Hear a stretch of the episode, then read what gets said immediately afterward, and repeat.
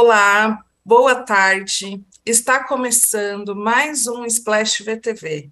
Eu sei que na semana passada, né, eu já me despedi, porém estou de volta aqui, né? Não deu tempo de ninguém sentir saudades, porque a Marcele teve alguns problemas pessoais e eu vim substituí-la aqui. E vim num ótimo dia, né? Justamente porque eu não estou sozinha, estou com a Larissa Martim, com a Cristina Paglioni e com uma convidada muito especial, a Tainá Miller. Podem entrar todas. Olá. Olá. Bom, é, Queria já deixar um lembrete que se vocês estão assistindo pelo YouTube, dá aquele like, aquele generoso like. E se também está ouvindo por uma plataforma de podcast, siga a nossa playlist de Splash para não perder nenhum episódio do Splash VTV. E se inscrevam também no canal no YouTube para poderem comentar no nosso chat e hoje, especialmente, mandarem perguntas para a Tainá. A gente vai estar tá de olho aí e a gente pode fazendo aí esse bate-papo. É, bom, a Tainá, para caso alguém não que, não que não estivesse no Brasil e não saiba quem é a Tainá Miller, em, em qual série ela estava, ela, era ela é a protagonista de Bom Dia Verônica, né? uma, um, uma série policial que está na Netflix, e assim, foi super bem sucedida. O pessoal ainda está assistindo, sendo impactado pelo poder de Verônica. Então, uhum. Tainá, eu já queria começar aqui perguntando para você se você esperava toda essa recepção, tanto que na primeira temporada já teve, né? Aí fazer uma segunda temporada e ainda assim ter um público, né? Uma audiência que abraçou a ideia. Você estava preparada para isso? Olha, eu confesso que eu fui surpreendida nas duas vezes, assim. Eu sabia que o que a gente tinha em mãos, né, o assunto que a gente estava tratando era muito potente. Eu sabia da minha dedicação dos meus colegas, né, excelentes atores, da direção do Zé, do roteiro, eu sabia de tudo, sabia da potência, mas a gente nunca sabe, né? Às vezes a gente faz coisas que a gente acredita que tem uma potência, mas sei lá, por algum motivo não não reverbera, não encontra ressonância, né? E a primeira temporada para mim assim, eu esperava que fosse dar um bochicho ali, mas foi muito além do que eu imaginava. Realmente assim, foi é, eu tive uma, uma sensação assim de estar tá fazendo como se fosse uma coisa em TV aberta até assim como eu já tive essa sensação de estar numa né meio que uma repercussão de novela das nove sair na rua as pessoas falarem comentarem. Bom ok. Fizemos essa primeira temporada ótimo sucesso. Tínhamos esse grande desafio de fazer a segunda. Que é tipo disco de segundo disco da banda que lança um sucesso né na verdade, assim, é credo que delícia, porque assim, que bom que a gente vai fazer, mas e agora? E agora, né? As pessoas têm uma expectativa altíssima, é, o elenco todo, né? Morreu parte do elenco na primeira temporada, então tinha que ser um elenco novo, uma história nova, e, e, e a gente foi, foi embora, abraçamos essa responsabilidade e gravamos no meio da pandemia ainda, quer dizer, assim, a gente já tinha vacina e tal, mas ainda não tinha, não estava como está agora, sabe? Era nos, nas uh, fotos de set, tá todo mundo de máscara em 95, negócio assim, teste todos os dias. Eu acho que eu fui espetada no nariz, sei lá, umas 250 vezes durante a, a temporada. Enfim, então aquela expectativa, eu tava tensa, né? Porque, pô, agora, né? Vamos ver o que, que vai. Mas eu pensei assim, se ficar, se for meio parecido com a primeira, né, de repercussão, aí já vai ser gol. Só que, gente, foi muito mais. Foi muito mais. Batemos os recordes da primeira, assim, porque assim, a primeira ela foi, ficou muito bem ali no top 10, mas não chegamos a top 1, perdemos para Emily em Paris. E Bom Dia Verônica 2 já estreou no top 1 Brasil, e aí também quebramos um outro recorde da 1, que a gente entrou no top 6 mundo que a 1 não tinha entrado. Então, assim, e a, a primeira temporada entrou no top 7 mundo. Então, as pessoas começaram a descobrir a primeira temporada por causa da segunda. Então, assim, superou de novo todas as minhas expectativas, assim. Então, eu tô, tô assim, até entendendo e, assim, muito feliz, sabe, com isso tudo, porque eu fico pensando que não é só sobre a gente, sabe, é sobre o audiovisual brasileiro, assim. é, que a gente, pô, a gente batalha, né, para fazer as coisas, não é fácil, não é simples, a gente não tem uma indústria é, tão pulsante quanto parece, apesar de todos os streamings terem chegado, né, a gente é, ainda tem uma coisa bem artesanal do nosso trabalho, então, assim, é muito legal, é muito legal, estou muito feliz. Ah, que bom. Eu tenho só mais uma curiosidade. Você fica atualizando para ver o top 10 e, e, e, ver as posições, fica ali naquela ansiedade, ah, subiu aqui, diminuiu, e fica ali torcendo. Eu vejo todo dia como tá, tem uma coisa que você acompanha, não só o top 10 do Brasil, mas do mundo. Então, ele, é, essa segunda temporada entrou em alguns países, foi muito bem, por exemplo, na Jamaica. Olha que legal, eu fiquei louca para ir para Jamaica, agora que eu quero pegar um avião e cair na Jamaica lá porque as pessoas adoram Mogi Verônica.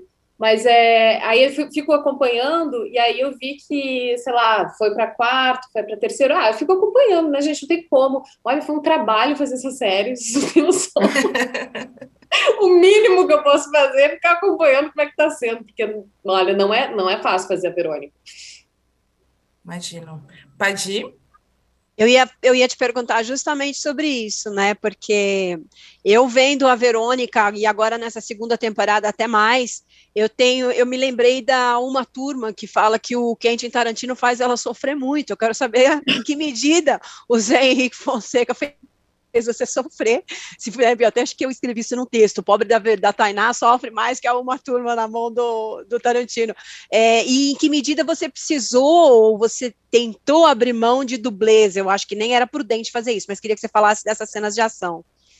Ah, então, eu sempre tento fazer as cenas de luta é, sempre tento fazer assim, sem dublê. Eu acredito que não entrou nada de cena de dublê, assim, até teve uma Olha. coisa ou outra, foi a explosão, só que acabou que não entrou o take, entendeu? Que era, aí realmente tinha uma coisa de fogo, mas assim, eu quis muito, como um desafio pessoal mesmo, eu vinha da pandemia, eu estava em casa, eu falei, não, agora eu vou começar, eu comecei a treinar para Verônica em janeiro, a gente foi filmar, foi gravar em agosto, pode ser do ano passado, é. Enfim, foram meses de treinamento e eu não tinha essa habilidade de luta. Eu sempre fiz dança, fiz umas coisas yoga, pilates, mas eu não tinha, nunca, sabe, fui sei lá, fui muito da luta ou do boxe, nunca me interessei muito. E aí, não, eu vou, eu, eu imagine, eu, eu achei que eu me preparando, começando pelo corpo, eu ia conseguir entrar na energia da personagem. Porque Entendi. ela tem uma coisa muito yang, né? Ela tem, ela vem mais yang, muito mais nessa segunda temporada do que na primeira. Porque ela precisa dessa energia da guerra mesmo, energia combativa, né? Ela, tipo assim, pega as pessoas com a mão, tipo, né? Soco e tal, e não é uma coisa muito da minha natureza, assim, então, assim, eu precisava chegar lá. Então, eu, como eu treinei muito, é, a gente acabei fazendo todas as cenas e, obviamente, acabei me machucando, né? Ficava roxa, ficava, chegou uma hora que eu vi, eu tava um dálmata de tanto fazer essas cenas assim, porque não tem como, né? A gente acaba. É, mas nada grave, não aconteceu nada grave comigo, graças, não nada que te parou a gravação e tal. Mas, assim, impossível não ter, né, um, um roxo aqui, outro ali, e, e, é um trabalho que não tem cena fácil, Verônica, se vocês forem ver, não tem uma cena ela tomando um copo d'água olhando para cima, sabe? São todas as cenas, é sempre um nível de tensão muito alto, ela sempre tá sempre essa segunda temporada mais ainda é vida ou morte o tempo inteiro, né? É, é fugindo ou caçando. E então, assim, é, é, desgastante, porque são meses, 12 horas por dia nessa batida, sem, sem cena fácil. Então, não é que eu vou entrar no ah, essa aqui é tranquilo, essa aqui eu ando até ali. Não, não tem, assim, o andar até ali já tem uma, né, toda uma energia ali. Então, é um, um trabalho muito desafiador para mim. Muito desafiador, mas ao mesmo tempo, putz, uma super oportunidade, né? Porque a gente, atrizes brasileiras, não são exigidas nesse lugar né? A gente vai para, sei lá, a gente, eu, eu sou de uma geração, né, que ainda, agora acho que as coisas estão mudando, mas assim, quando eu comecei eu sempre era namorado, ficava sofrendo pelo cara, que era o herói, né?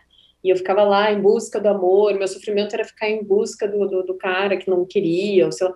Então, assim, é totalmente diferente, sabe, do que, enfim, eu estava acostumada e e me desafio em lugares físicos mesmo, e tipo, eu aprendi a lutar, eu aprendi a, a defesa pessoal, e eu, eu ganhei um vigor físico que eu nunca tive na minha vida perto dos meus 40 anos. Eu sou mãe, sabe? Eu passei por uma cesárea, tipo assim, isso para mim é, é, foi muito legal, sabe? Uhum, Ter, uhum. me ver nesse lugar, assim, de potência física.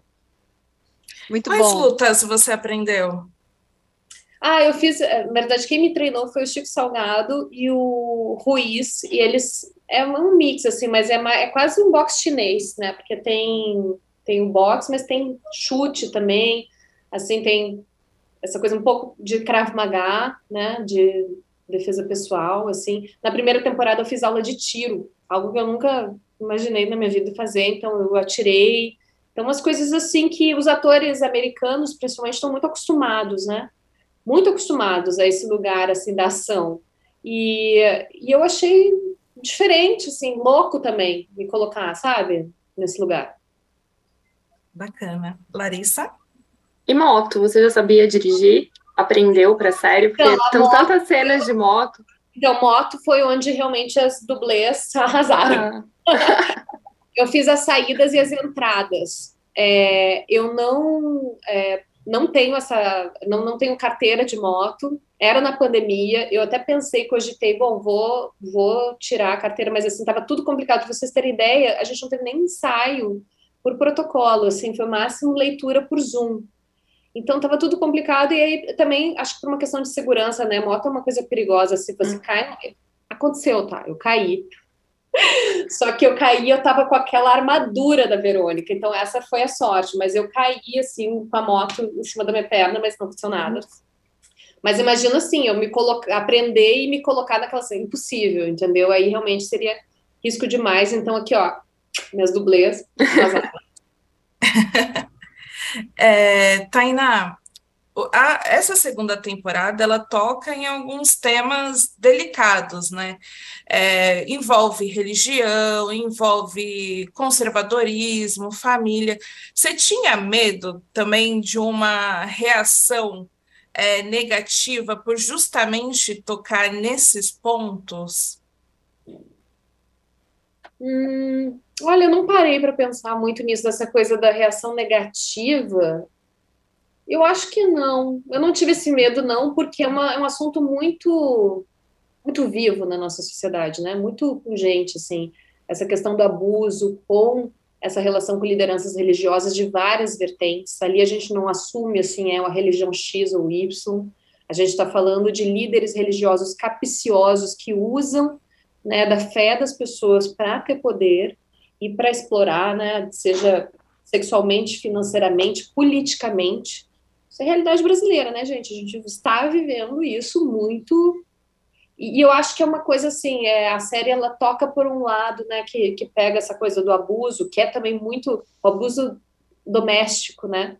Quando você vai ver os dados no Brasil, assim, das mulheres abusadas, estupradas, acontece muito mais dentro de casa do que fora. Então, é, eu acho muito importante, sabe, ter trazido isso à tona. E, e a questão da religião também, assim, né? Acho que a gente está jogando aí para as pessoas se perguntarem até que ponto né, a sua fé está sendo explorada. Até que ponto que você tem de mais precioso, porque a fé, a fé é algo que, gente, eu, eu sim, eu sou uma pessoa que eu tenho muita fé e eu respeito muito a fé. A fé é uma coisa, coisa muito preciosa, ela é ancestral, ela é subjetiva, ela, ela nos fortalece. Aí, quando alguém chega e pega a sua, né, esse lugar de vulnerabilidade, que é a sua fé, e explora isso, é, você tem que pensar, né? Você tem que pensar a respeito, assim, o quanto essa fé pode estar sendo explorada por pessoas que querem, na verdade, poder e dinheiro. Certo. Pode ir? Tainá, é, é, uma coisa que me impressiona muito, né, e eu também sou mãe, é essa, esse desprendimento da personagem, essa objetividade em, eu não vou dar nenhum spoiler aqui, porque né, a gente sabe que, a, só para quem não viu a primeira temporada, mas vai, em, existe um momento em que você precisa fingir para os seus próprios filhos que você morreu, né, Sim. e eu não, eu, eu não sei se dá para você traduzir qual é a sensação de levar isso para o set, mesmo que na ficção, né? Uma, eu acho que é uma dor meio difícil de imaginar, né? É, é. Se isso ajuda ou atrapalha, essa, essa, esse conflito de você pensar, caramba, que situação é essa? E eu, se eu me colocaria num lugar desses, é, se isso ajuda ou atrapalha a performance da Verônica como figura que tem ali um objetivo muito pragmático, né? É, uhum. É, e é obrigada a entrar nessa situação. Eu não sei, não sei qual é a sensação disso, assim. Olha, eu vou, é, assim, essa parte da Verônica, acho que a família é quando a Verônica, a gente vê a Verônica na segunda temporada mais vulnerável, né, um pouco, é onde ela se vulnerabiliza ali, porque ela entra num, eu sempre pensei que, assim, a partir daquele momento do da spoiler é difícil, né, mas enfim, que acontece aquilo com o Brandão, que ela, né, aham, aham. caixa, aquela sim, sim, sim. Eu, eu sempre pensei naquele momento como uma ruptura, uma uhum. ruptura da persona, né? É alguma coisa que descola dela ali. Sim. Ela descola da sociedade, ela descola do, da normalidade ali, né? Então eu acho que é, e ao mesmo tempo ela vai de encontro a uma identidade dela mesma, que ela ainda não não se tocou. Então, assim, ao mesmo tempo que tem a vulnerabilidade ali com a família, eu acho que é um, é um lado muito forte, é o que humaniza ela, na verdade. Tem essa missão que parece que é, é essa missão trágica, que parece que é um, um vácuo, né, que puxa ela para diante, assim. E, uhum. e eu mesma, para eu gravar Verônica, eu fiquei afastada do meu filho, porque ele estava em São Paulo na escolinha, eu, a gente gravou grande parte no Rio, inclusive por causa de, da pandemia e tal, e aí, por questão de protocolo, questão do voo era muito difícil, eu tinha poucas folgas também. Acabou que eu fiquei pouco. Vi, é, vi ele muito menos, assim, do que eu estava acostumada. Eu cheguei a ficar dois meses sem vê-lo. Ele tem quantos anos? Seis, seis. Seis anos. Agora seis. Mas uhum. ele tinha cinco. Então, assim, eu fiquei, eu usei muito isso, assim, sabe? Essa saudade que eu tava da minha família, da minha casa, eu tava meio também fora, assim, de tudo. Naquela situação que eu de isolamento, porque eu também. Isolamento, é, eu queria falar, ela entra num isolamento a personagem também, né? De alguma forma, porque ela se, ela se alija de tudo ali, né? Exato, e coincidiu de eu estar naquele isolamento, porque apesar do mundo estar tá começando a voltar, eu não podia arriscar pegar o coronavírus e, uhum. e parar a produção. E eu via todas aquelas pessoas, gente, tão felizes de estar voltando a trabalhar. O setor audiovisual sofreu muito, foi muito impactado com a, o coronavírus, né? Então, assim, as pessoas estavam assim, tipo assim, só faltavam assim, é, não pega coronavírus, sabe? Tipo, não, não faz essa produção. Então, assim, eu, eu me senti muito na responsabilidade, assim, também de ficar isolada. E claro que foi um processo super solitário, mas que me ajudou muito, me ajudou muito a compor. É, agora, ela tem, assim, a Verônica, agora a gente porque ela é uma personagem de longo prazo, né? A gente vai descobrindo quem ela é aí. Mas ela tem uma coisa da segunda temporada que eu tive que manter, segurar uma onda, assim, né? Porque ela tem, ela tem que ter uma certa frieza. Ela tem que ter uma certa frieza. Então, eu acho que até para os filhos, assim, ela sente, mas tipo assim, não. Ela tá completamente emaranhada, né? Nessa, uhum. Esse nó que ela se enfiou. Uhum. Larissa? É, você falou, comentou que é uma história uma, de uma realidade muito brasileira, mas a série tem feito bastante sucesso fora do Brasil, né? Principalmente a segunda temporada. É, você tem recebido feedback dessas pessoas, tem recebido mensagem? É porque é uma história que, apesar da gente ter uma coisa ali, né, de gente enxergar o Brasil, é uma história muito feminina, quer dizer, todas as mulheres conhecem alguém que passou por aquela situação, por aquelas situações, e acaba sendo uma coisa muito universal. É, não, eu tenho recebido mensagens de muitas pessoas do mundo, assim, tipo, sei lá, não tem nem como. Bom, muita gente Portugal, Argentina, Uruguai, é, Estados Unidos, é, Indonésia, uh, Irã. Eu recebi uma mensagem do Irã esses dias. Tipo, nem sabia que eles. Enfim. É, Índia. Então, assim, China. Eu fico pensando é, que é isso, né? É uma série que eu acho que ela, é, apesar de ser um thriller, que seria um formato meio americano, thriller, ela é muito brasileira, né? Ela é muito brasileira, ela tem uma coisa muito da realidade brasileira. Mas tem alguma coisa além para além disso que acho que une esse público todo, que é a violência contra a mulher.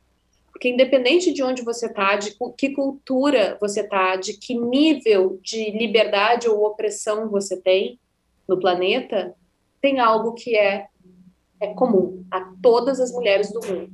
A gente está ainda na luta pela equidade. A gente está na luta pela igualdade, entendeu? Níveis diferentes, mas está. Então, assim, eu acho que é aí, é aí que pega. Eu acho que é aí que acaba rolando a identificação. E mesmo dos homens, não é uma série que só as mulheres só gostam, não os homens, porque os homens é, viram isso acontecer com a mãe, com a avó, com a vizinha, com a tia, sabe, com pessoas próximas, ou eles mesmos, né, foram talvez em algum nível ou algum momento, né, é, esse opressor, então pega. Muito bom. Olha, a gente vou ler aqui alguns comentários do chat.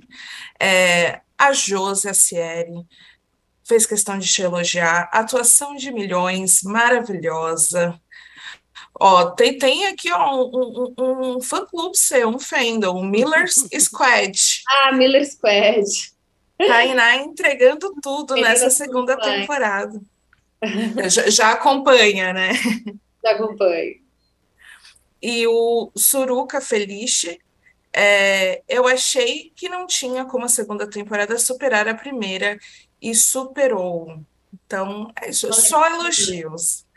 E aí, nas nossas redes, a, é, a gente fez uma pergunta, né? Qual conselho o pessoal daria para a Verônica, né? Depois de ver esta segunda, nesta segunda temporada, né? Porque tem gente que não viu, mas qual conselho passaria Esse para conselho. ver.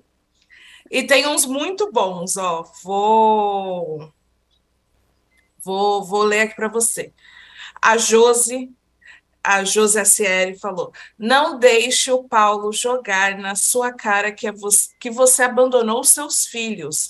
Mesmo longe, você é uma mãe- mãezona. Eu concordo. Eu acho também. Acho que a Verônica, o que pega ela ali, o que é o, o amor da vida dela, na verdade, são os filhos, né? E eu acho que isso é. Pô, quem é mãe sabe, né, gente? Existem É. amores amores e tem o amor de mãe.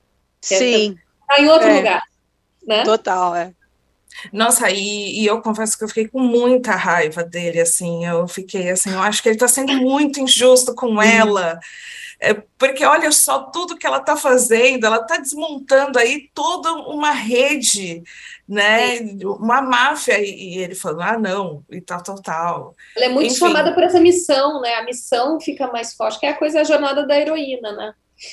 É, e aí a gente, né, como telespectador, está acompanhando a missão, ele não acompanha, né, como um É, todo. ele só vê a falta, ele só vê quando ela falta no aniversário, mas sabe, se- ele mal sabia ele o que ela estava passando, né? Que ela atrasou. Enfim, dá um, um deu um sentimento assim de raiva. Eu falei, não, isso é uma injustiça. Bom, a Maiara SSLV é, disse o seguinte: dá uma chance para a delegada Anitta. Elas iam formar uma boa dupla. Então, o pessoal tá chipando muito, Tá muito. Verônica e Anitta.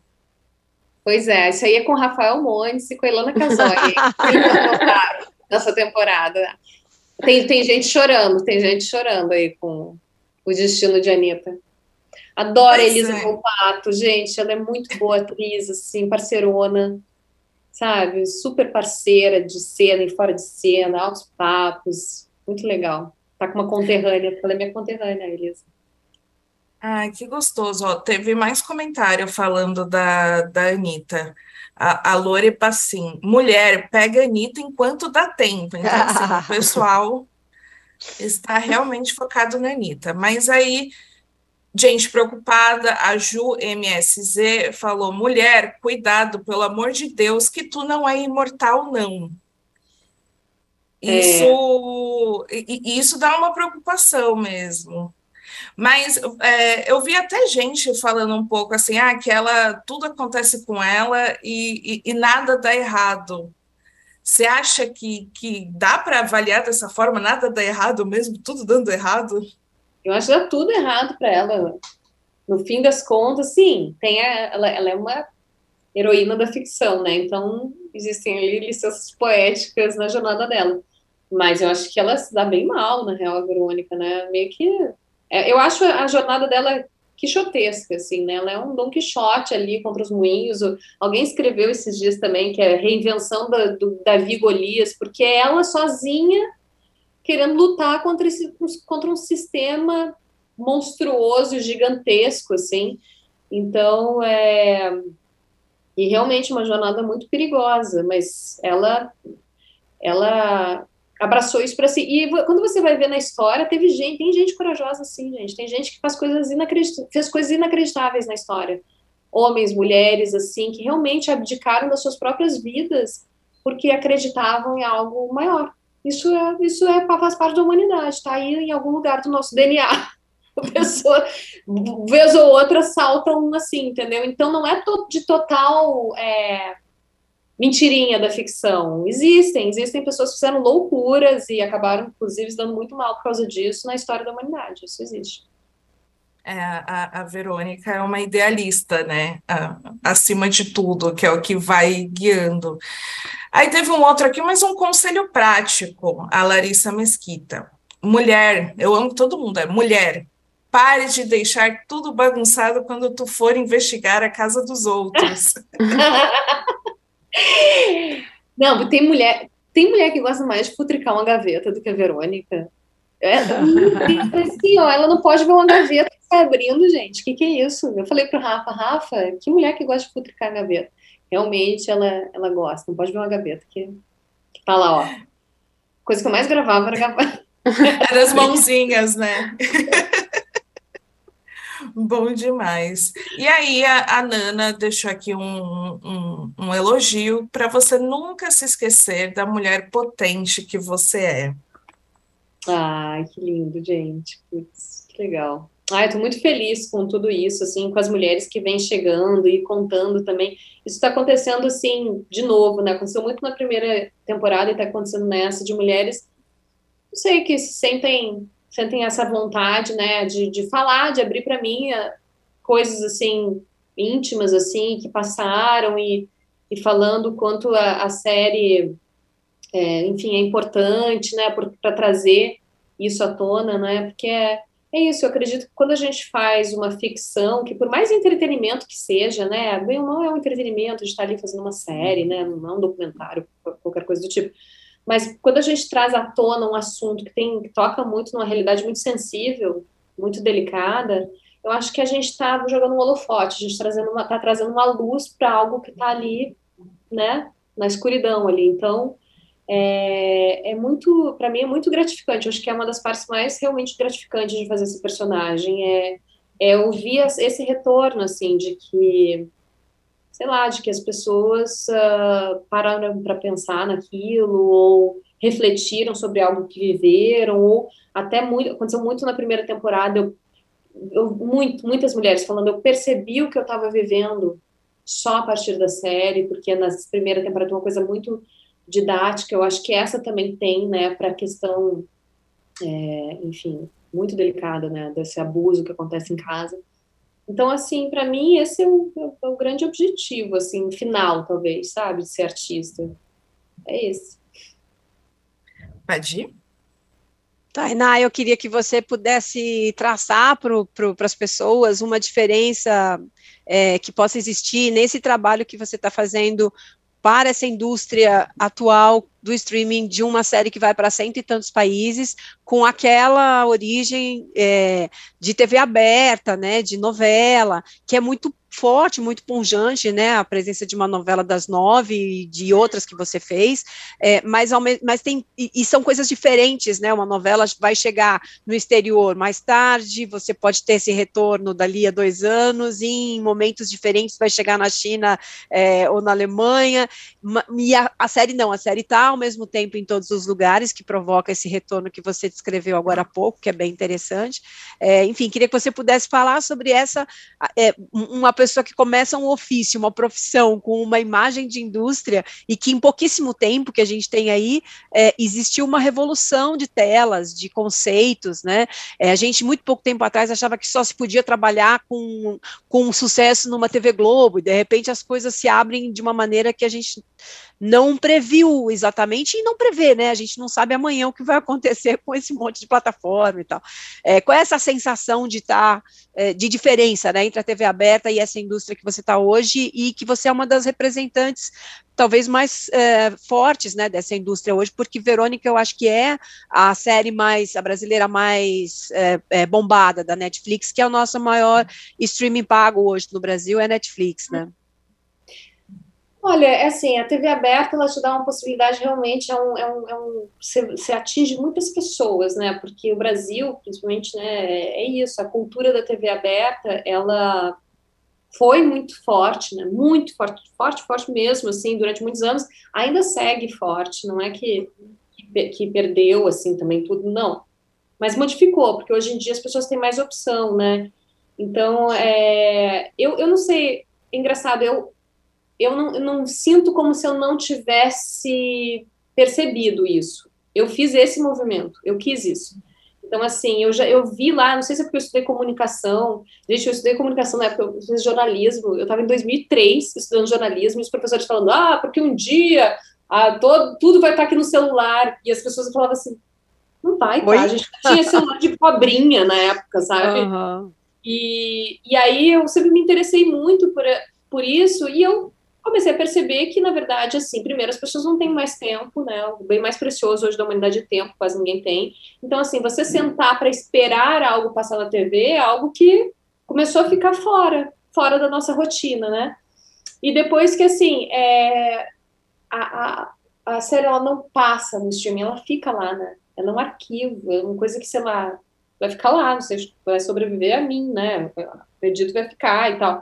Então é uma coisa muito diferente. Tem um pouco dessa sensação do cinema. Eu comecei minha história no cinema, na verdade. O cinema tinha essa ideia de eternizar, né? Ai, imagem eternizada no cinema e tal. E eu acho que agora o streaming ele fica entre uma coisa e outra, né? Ela tem essa coisa de entretenimento, há um conteúdo como a, como a TV aberta, mas ela tem essa coisa um pouco mais ligada ao cinema, essa, essa sensação de, de eternizar mesmo o trabalho ali, né? Que é menos então, efêmero, né, na verdade, né? Não passa, menos ele fica. efêmero. A gente pode ver, sei lá, séries que fizeram sucesso há 10 anos atrás, a gente pode maratonar agora, né? Uhum. Então, essa possibilidade do conteúdo por demanda, né, de, de desejo, de você ter tanta opção de hoje ver tantas coisas, eu, eu particularmente, eu acho incrível, assim, né? Não só para minha indústria, para onde eu trabalho, mas como, como espectadora mesmo, né? Como telespectadora. Eu adoro é, às vezes a gente até fica meio perdido, né? O que assistir, né? Tem tanta coisa, assim, de todos os países, e você entra nas culturas, né? Pô, você pode ver uma série coreana, você pode ver uma série argentina, é, você pode sair também desse eixo, e a gente pode chegar, que isso que eu acho que é o mais legal, porque o audiovisual brasileiro, acho que pela, por ser em português, é, sempre teve um pouco mais de dificuldade, né, dos nossos irmãos ali que falam todo mundo espanhol, que é uma língua mais é. mais falada, assim. E eu acho que agora a gente, sabe, é, eu acho muito legal isso que está acontecendo com a Madia Verônica, porque mostra que a gente, a gente pode chegar, né? A gente pode, pode chegar aí no mundo e falar, mostrar a, a nossa, enfim, os nossos talentos, a nossa cultura, sabe? Para mim, eu acho, uhum. eu acho incrível, assim. Eu trabalho com isso desde os 16 anos. Antes de ser atriz, eu já estava trabalhando, entendeu, com isso. Eu fiz, fui assistente de direção, fui assistente de montagem. Então, o audiovisual é minha vida, assim. Eu só, só vibro. Bom, bom. Larissa? É, essa liberdade que você fala também acaba se refletindo no fato de que agora você pode fazer várias coisas em lugares diferentes, né? Tem sido legal essa nova, essa nova fase sua. Eu vi que você está também produzindo filme, Apolo e, e tudo mais. Então, como que é agora ter essa, essa liberdade para poder produzir mais coisas, trabalhar em mais lugares, essa nova fase? Eu tenho muito mais a ver comigo, assim, eu sou geminiana, assim, né, sou pessoa que gosta de estar fazendo dez coisas ao mesmo tempo. Eu tenho muito mais a ver com a minha personalidade, eu, eu enfim, fiquei um tempo, assim, sou extremamente grata, assim, por esse tempo que eu fiquei né, na TV Globo, fiquei no contrato longo lá, me possibilitou muitos trabalhos, é, uma visibilidade também, né, dessa coisa da TV aberta, mas essa coisa de ficar, assim, meio ali, só numa possibilidade, eu, eu uma hora começou a me, entendeu? Não, não tem muito a ver comigo. Eu gosto da diversidade, em todos os sentidos, assim, eu gosto da diversidade. Eu sou que eu sou, tipo assim, é, sustentadora da diversidade. Então, assim, por que, que eu, eu vou ficar numa coisa, né, uma coisa só, assim, uma possibilidade só? Então, para mim, foi muito legal esse passo, e hoje eu me vejo muito é, também sendo produtora, talvez, sabe, roteirista. Ontem tive uma reunião com uma roteirista, já tivemos ideias, eu tenho vontade de escrever, tenho, sei lá, né? A gente tem que aproveitar essa, essas mil possibilidades que se abrem nesse, nesses tempos contemporâneos. E a gente pode fazer muitas coisas, e eu me sinto muito viva e com vontade de viver, de produzir os meus 40 anos. Isso, para mim, é uma coisa assim que sei lá, eu talvez não esperasse tanto, sabe? Eu achei que, sabe, a gente, aquela gana das coisas, ia lá, 30 anos, eu ia ter filho, ia ficar, não, eu, pelo contrário, o filho me trouxe um negócio assim, quero tudo, sabe? Eu quero abraçar o mundo, eu quero criar, eu quero. É louco isso, né? Acho que é, realmente desperta literalmente a nossa criatividade, né? Quando a gente cria um ser humano, a gente quer criar outras coisas também. Quer ter outros filhos em outras, é. em outras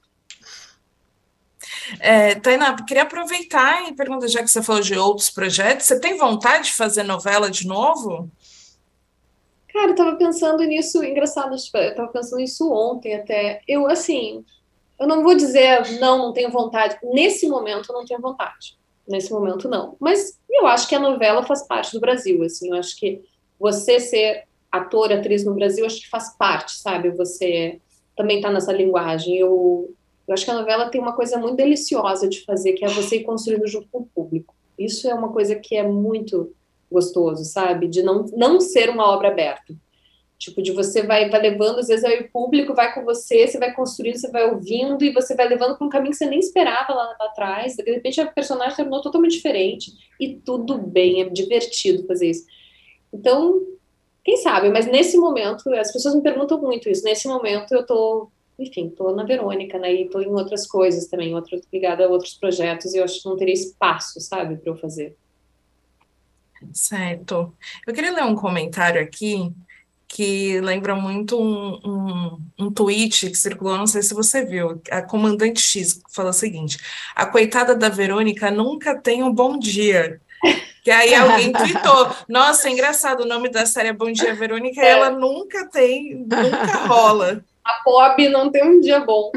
É. Não, é isso, gente. Não tem, não tem dia bom. Essa mulher não tem um dia bom, não tem um dia de sossego, não tem um dia que ela joga uma perna para cima e tipo fica sem fazer nada. É Vamos ver o que o Rafael e a Milana vão perguntar para mim na terceira temporada, né? Tipo, sei lá, se houver aqui, tipo. Enfim. Já, é já deu a deixa.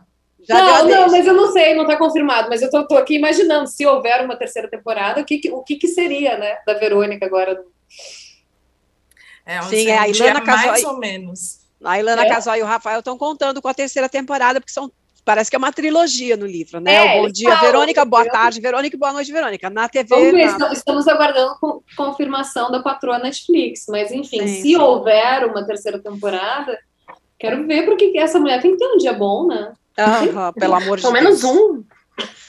Vai, vai, ser, o, vai ser o último, cap, último episódio. o último episódio.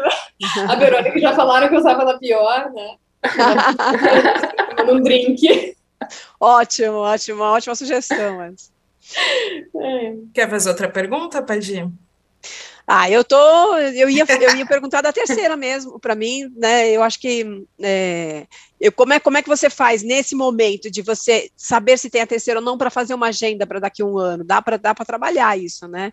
Eu imagino que a Netflix avise isso a gente depois de avisar os atores, né? Olha, fica aí quieto mais um ano que a gente vai fazer mais uma temporada. Mas enfim, acho que deve ser super divertido você trabalhar uma agenda com essas múltiplas opções, né? Melhor do que antes, né? Assim, é, eu acabo fazendo as coisas entre, né, tipo, eu entrei em cartaz com Diane, o Brilho Eterno, entre, né, eu terminei de gravar a segunda, entrei em cartaz, aí esse semestre é, fiquei, eu quero me dedicar muito ao meu filho e ao filme, aos dois filhos, né, filme e filho, e aí eu tô, tô aqui pra, pra tô, tô aqui esperando, vamos ver, e aí eu, eu realmente eu tenho falado isso, eu me organizo ao redor de Verônica, é muito interessante, isso também é uma diferença, da série para a novela. É. A novela você vai lá, é um batidão, você trabalha muito, né? Um ano, mas pum, acabou.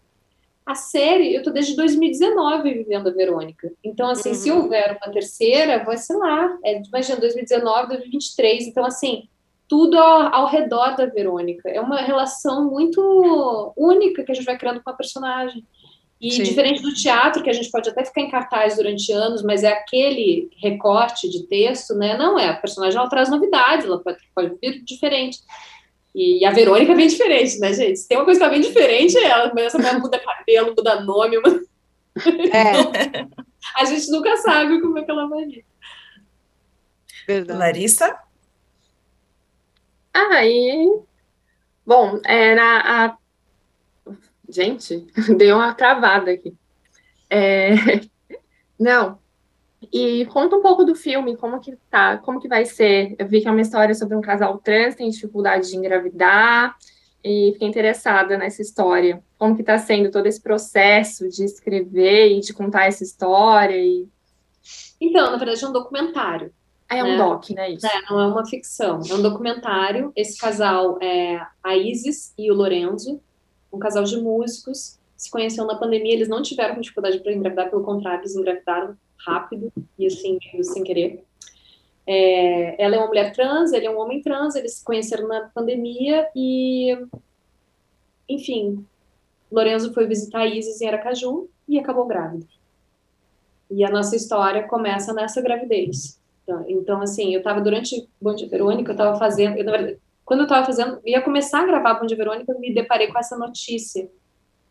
E eu achei aquilo muito interessante, assim, é, não só pela, né, por eles serem uma família transcentrada, mas por eles, né, eles serem pessoas muito interessantes, né, o Lorenzo, assim, é, um rapper super, sei lá, é, enfim, eles têm como se fosse um, quase uma mitologia própria, assim, né, cheio de signos, eles gravaram um vídeo lindo, falando sobre esse filho que ia chegar na beira de um rio, a Isis, né, um artista super bem sucedido em Aracaju, assim, eu falei, cara, que vontade de contar essa história, de registrar isso de algum jeito. Só que eu ia começar a gravar a Verônica. Então, o que acontece? Eu chamei uma amiga minha, produtora, Bianca Vilar, da Biônica, que acabou, depois a gente chamou a, a Capuri, que é uma outra produtora, chamei a Fabiana Vinitz, que era uma amiga minha que tinha uma pesquisa já, enfim, é, sobre o assunto, e a gente elaborou um documentário enquanto eu estava filmando Verônica, ela estava lá gravando essa gravidez, porque aí tinha o tempo da gravidez, né? Tinha, tinha que ser naquele momento. Então ela gravou até o parto e agora a gente tem esse material e a gente vai começar. Nossa. Já começamos, na verdade, a montar. Então eu estou agora trabalhando no roteiro, né? E, e na montagem. E a gente, é isso, a ideia é essa, foi na verdade uma collab Acabou que o Henrique, meu marido, entrou também para financiar, a gente, tá, eu financiei, assim, tipo, a galera começou a botar dinheiro próprio, assim, para a gente trazer essa história para o mundo, porque eu acho que é isso, gente, a gente tem que falar do amor e de todas as possibilidades, da diversidade do amor, enfim. Então, essa história me chamou muita atenção por causa disso. E o Apolinho nasceu com a coisa mais fofa do mundo. Ah. Deus, criança linda, fofa. E aí eles lá, né, com aquele perrengue de né, mãe e pai de primeira viagem, eu ligo, eles ligam, nossa, ai, o Paulinho tá com alergia, não sei o quê, é nutricionista, aquela coisa, enfim, igual todas as famílias brasileiras. Ai, Ótimo. Nesses tempos gostoso. a gente precisa falar muito de amor, né? Precisa falar muito dessas histórias. Muito, e mostrar isso, a diversidade, né, gente? É isso, a gente está num momento binário do mundo, né? Não é só o. Brasil, é sim, eu não sei, eu acho que esse algoritmo, essas indústrias, big techs criaram esse algoritmo louco e que assim, é tudo, né, é 880, né, é tipo, tá tudo muito assim polarizado e cara, a gente precisa começar a olhar para isso e entender que as coisas são mais complexas, né? Do que só esse binarismo todo do mundo, assim. Então, assim, tudo é muito mais complexo. A nossa sexualidade é mais complexa, as nossas questões sociais são mais complexas, as questões de gênero, enfim, né? As, as nossas diferenças culturais são mais complexas. E é isso, o mundo virou essa coisa estranha, assim, que criou-se um muro, né? Pois é.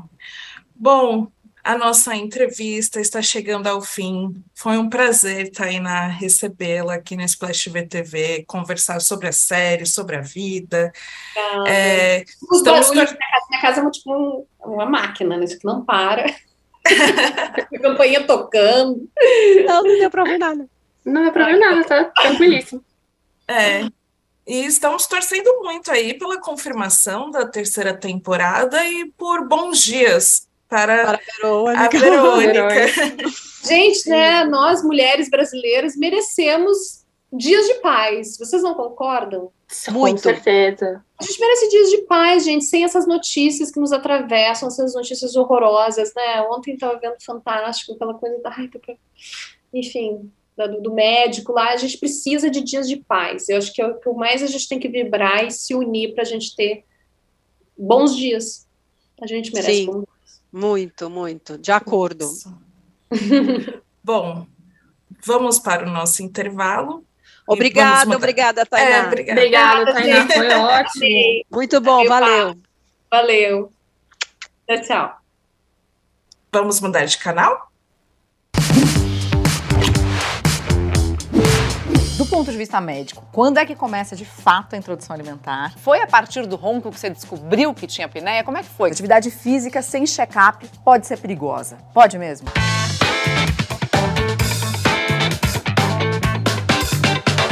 A gente tem dúvida o tempo todo, né? Sobre tudo. E não tem nada melhor do que tirar essas dúvidas com especialistas e pessoas que já passaram pela mesma experiência. Eu recebo assim uma enxurrada de mensagens, principalmente de mulheres que descobriram câncer na tireoide por minha causa. Na quarta temporada de Conexão Viva Bem, a gente vai falar sobre gestação, alimentação infantil, distúrbios do sono, problemas na tiroide, meditação e uma porção de outros temas importantes. Mãe tem uma culpa, né? O bom de trocar informação é que você fala, não, cara, também ela erra. A gente ainda revela o que é mito e o que é verdade sobre esses assuntos e se atualiza com as últimas notícias que saíram sobre todas essas questões. Eu não vou mentir, não. Tá imperdível.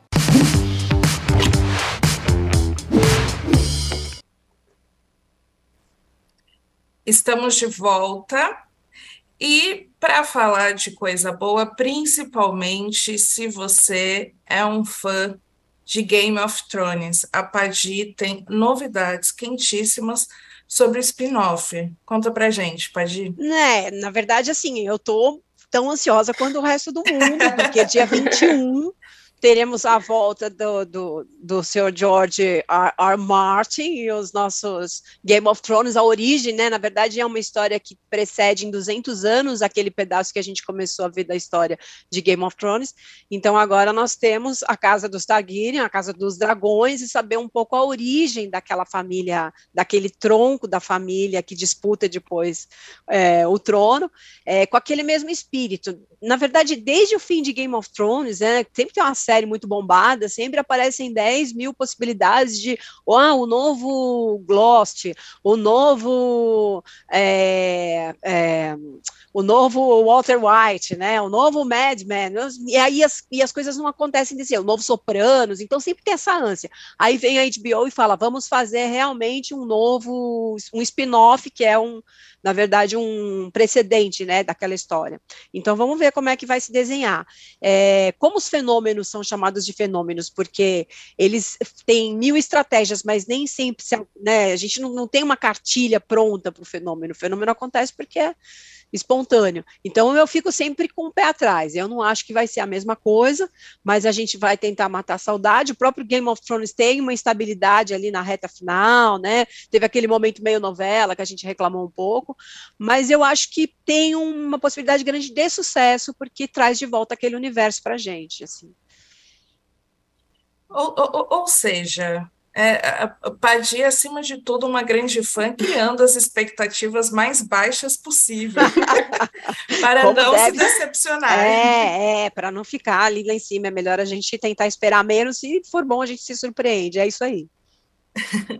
e a Larissa tem também notícias boas sobre outra série, só que brasileira, Rens Garritz, Conta pra Sim, gente, Larissa. Vem aí para a segunda temporada, está confirmada. A Renata esteve aqui semana passada, falou que não sabia ainda, que estava em negociação, quase tudo certo. Está tudo certo, o diretor da série confirmou na, na festa do elenco, que aconteceu logo depois da entrevista. É, e é isso, vai ter segunda temporada, vamos ter mais sofrência, mais uma temporada de sofrência aí. E tá dando certo, né? Ótima série de acompanhar. Vamos ver o que vem por aí. Inclusive, Olha, o Globoplay só, só vai fazer a segunda temporada depois da entrevista da Renata aqui, que foi isso que. claro, foi aí que eles bateram o é. martelo. Ou seja, depois dessa entrevista com a Tainá, a Netflix vai confirmar vai, a terceira de Bom Dia Verônica. Perfeito. É isso. Eu, eu, eu, já que a gente está falando de séries, eu, eu, nem ia comentar, mas eu quero aproveitar também, falar, já que a gente está falando de renovação, spin-off, que Sintonia também teve a quarta, a quarta temporada confirmada, agora de manhã, é, pela Netflix. Outra série aí brasileira brilhando muito, então, um ótimo momento, né? Acho que a gente está vivendo de séries Sim. brasileiras muito boas, impactantes e tendo sucesso, assim, não é só qualidade, né? Quantidade, né? Tendo Sim. muita gente assistindo. Muito Sintonia bom. é muito legal mesmo, né? E traz um olhar para um, um, espaço que as pessoas não dão muito, muita visibilidade, então é bem bacana. Legal. Bom, vamos aos melhores e piores dessa última semana, começando pelos melhores. Larissa. ah, é, agora eu que puxo esse bonde. É, o melhor, eu acho que no, o, a estreia do quadro Lip Sync no, no Domingão do com Hulk, né? Eu sempre confundo o Domingão do Hulk com Hulk. É, e o Paulo Vieira brilhantando, né? Demais, entregou demais ali entretenimento. Rafael Portugal também muito bem. Tiraram ele do CAT, mas colocaram ali num, numa outra coisa ali no Domingão. Ficou muito bem, ainda mais ficou mais interessante ainda, porque foi justo o Paulo Vieira que pegou o lugar dele no BBB, né? Então teve um pouco essa brincadeira. E eu acho o formato muito divertido. É, é mais simples que o show dos famosos, né? Não tem toda aquela coisa de se montar e tal. Se, se montam, mas não personificando alguém, né?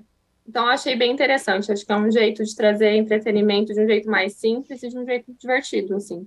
Simples e legal. Ah, bacana. Pode ir?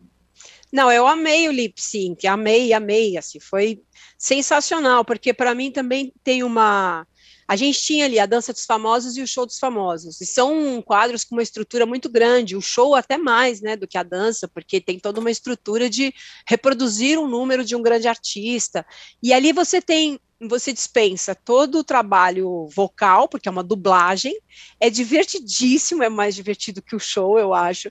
O cara não paga mico, porque ele não tem que fazer aquela, né, é, é um trabalho tanto, é super ousado o show dos famosos, né, então ele não paga mico nesse sentido, porque a voz não é dele, e tem um efeito para a tela, para o entretenimento, assim, é o, acho que o Chico Barney falou que era uma grande bobagem, né, que, que era, que tinha efeito, é uma grande bobagem, mas é uma grande bobagem é, por exemplo, eu acho o, o, o Masked Singer mais bobagem nesse sentido, assim, porque você nem vê a cara do artista, fica aquele negócio de adivinhar quem é. Tal.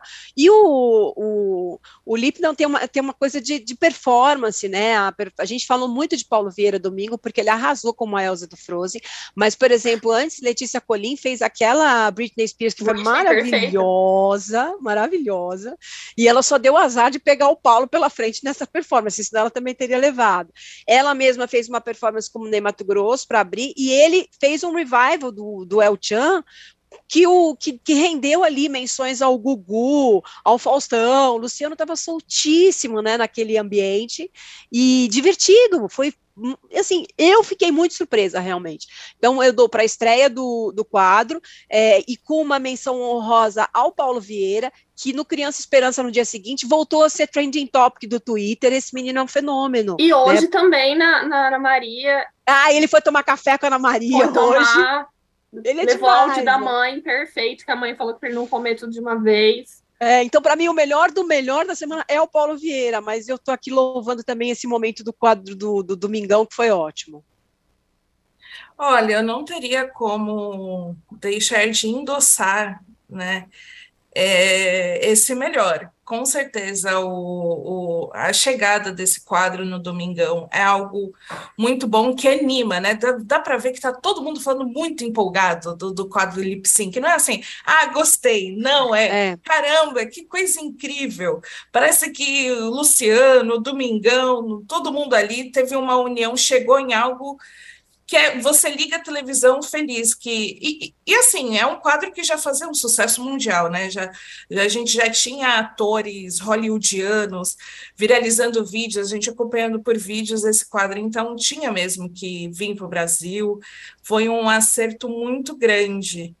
E eu queria também destacar no meu melhor a homenagem que fizeram a Cláudio Marzo em Pantanal.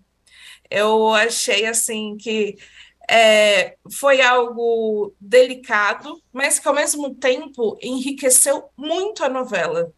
Deixou a, a, a, acho que essa sensação chama de fanservice, né? Que você coloca ali o, o ator que fez antes, e inclui na história.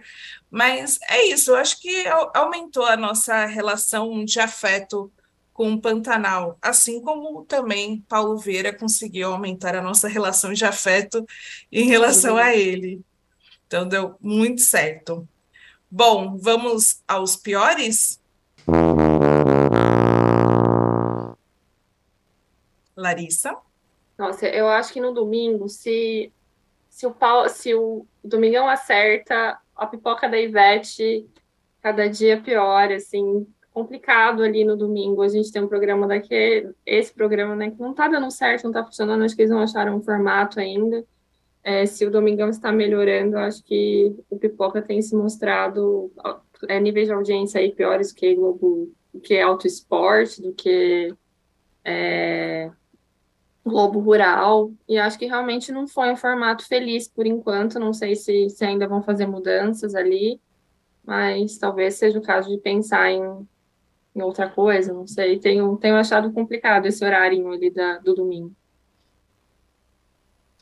Realmente. Pode eu tenho que confessar que no caso dos melhores, eu realmente ia votar no Paulo em tudo isso que Larissa falou, mas agora eu não tinha pensado em nada do pior, e vou seguir o voto da Larissa na cara dura, e vou dizer, Larissa, você tem toda a razão. Não, mas eu acho que é verdade, eu acho que falta ideias para o programa da Ivete. A gente tem uma super apresentadora, uma figura altamente carismática, as pessoas amam Veveta, tudo nela é perfeito, mas ela não pode, ela não é autossuficiente, né? E, e é como eu disse, assim, talvez no meio de um formato, como a gente, quando estreou, eu disse isso, se a gente tem uma coisa muito é, de enquadrar essa figura que é tão incrível, que é a Ivete, é, precisa ser um formato com ideias geniais.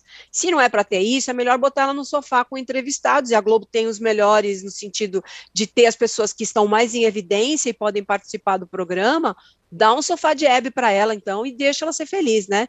É, no formato que está nesse quadradinho que botaram Ivete, não tem funcionado. E sinto falta também de, falando em domingo, é, sinto um pouco falta, vamos falar um pouco da concorrência, é, de a gente ter de coisas que repercutam na concorrência, né? É, eu acho que o Faro está muito apagado, Eliana está ali muito também num, num, quadrado, né? Talvez um círculo vicioso de, de, de ideias e tal tal. Então tem faltado coisas que acendam essa concorrência no domingo, que já foi um dia de altas guerras no bom sentido, né, de audiência. É, talvez tenha, esteja faltando investimento da concorrência SBT e Record nos, nos seus respectivos auditórios. Realmente. Bom, o meu pior vai, enquanto ao mesmo tempo o lip, lip sync foi o melhor, mas teve um episódio muito chato que foi o, cintura, o cinturão, Sim. né, dado Paulo ao Vieira. Paulo Vieira, que não cabia nele. É, acho que isso é um, de um descuido, de uma indelicadeza. muito bem é lembrado, Aline. Sim. Muito bem falar isso. Muito bom, verdade. Desculpa te interromper, mas é muito bom você falar isso. Tudo bem, aquelas vamos todas endossar, né? Que o, o, o, a questão do cinturão é, acho que é inaceitável, não dá mais, né? Para levar isso como faz parte né, do show. Não, não faz parte. O, o Paulo Vieira fez tanto pelo Domingão, entregou tanto, não merecia ter que passar por aquela situação. Né? Então, realmente, por favor, Luciano, ajuste o cinturão para os próximos convidados. Sim. Seja uma pessoa magra, gorda, enfim, não importa o tamanho. É importante ter esse cuidado antes. Uhum. Bom, gente, é, eu vi aqui ó, que o, o nosso ADM de Splash acabou de pedir likes para chegarmos aos 200 likes. Então, quero reforçar esse pedido para que você que está nos assistindo pelo YouTube dê o seu like neste vídeo, pois foi um programa incrível com Tainá Miller aqui. Né? Então, a, a, a, acho que merece, acho que hoje merece, todos, todos os outros dias merecem, mas hoje foi especial. E agradecer vocês, queridas Larissa, Padi, por, por por me receber de volta. Não, é... a gente que agradece a sua presença Sim. aqui. Para com isso. Volte quando quiser. Sim. Pode deixar. E também a todo mundo que nos assistiu. E queria avisar que mais tarde, às 18 horas, teremos o Central Splash e também uma entrevista com Alice Wegman, de ah, Rins Garris. Ah, que chique, chiquíssimo. Pois isso. é. Ah, eu tô todos os programas muito chiques, né? Aqui, muito, ó, muito, Muito. a gente Muito. dividindo. Enfim, ela estará Ah. conosco num papo. é, estará eu, Chico Barney e Lucas Pazin com Alice Aline. Aline em múltiplas plataformas. O UOL conversando com Netflix e Globoplay, né? Muito bem, muito bem. Bom demais. Chiquérrima. Bom, é isso, pessoal até a próxima semana. E vamos torcer aí para tudo dar certo com, com a Marcele, mandando boas energias, Muito boas energias. para ela. Muito bem. Até é mais. Isso. Beijo. Tchau, gente. Obrigada.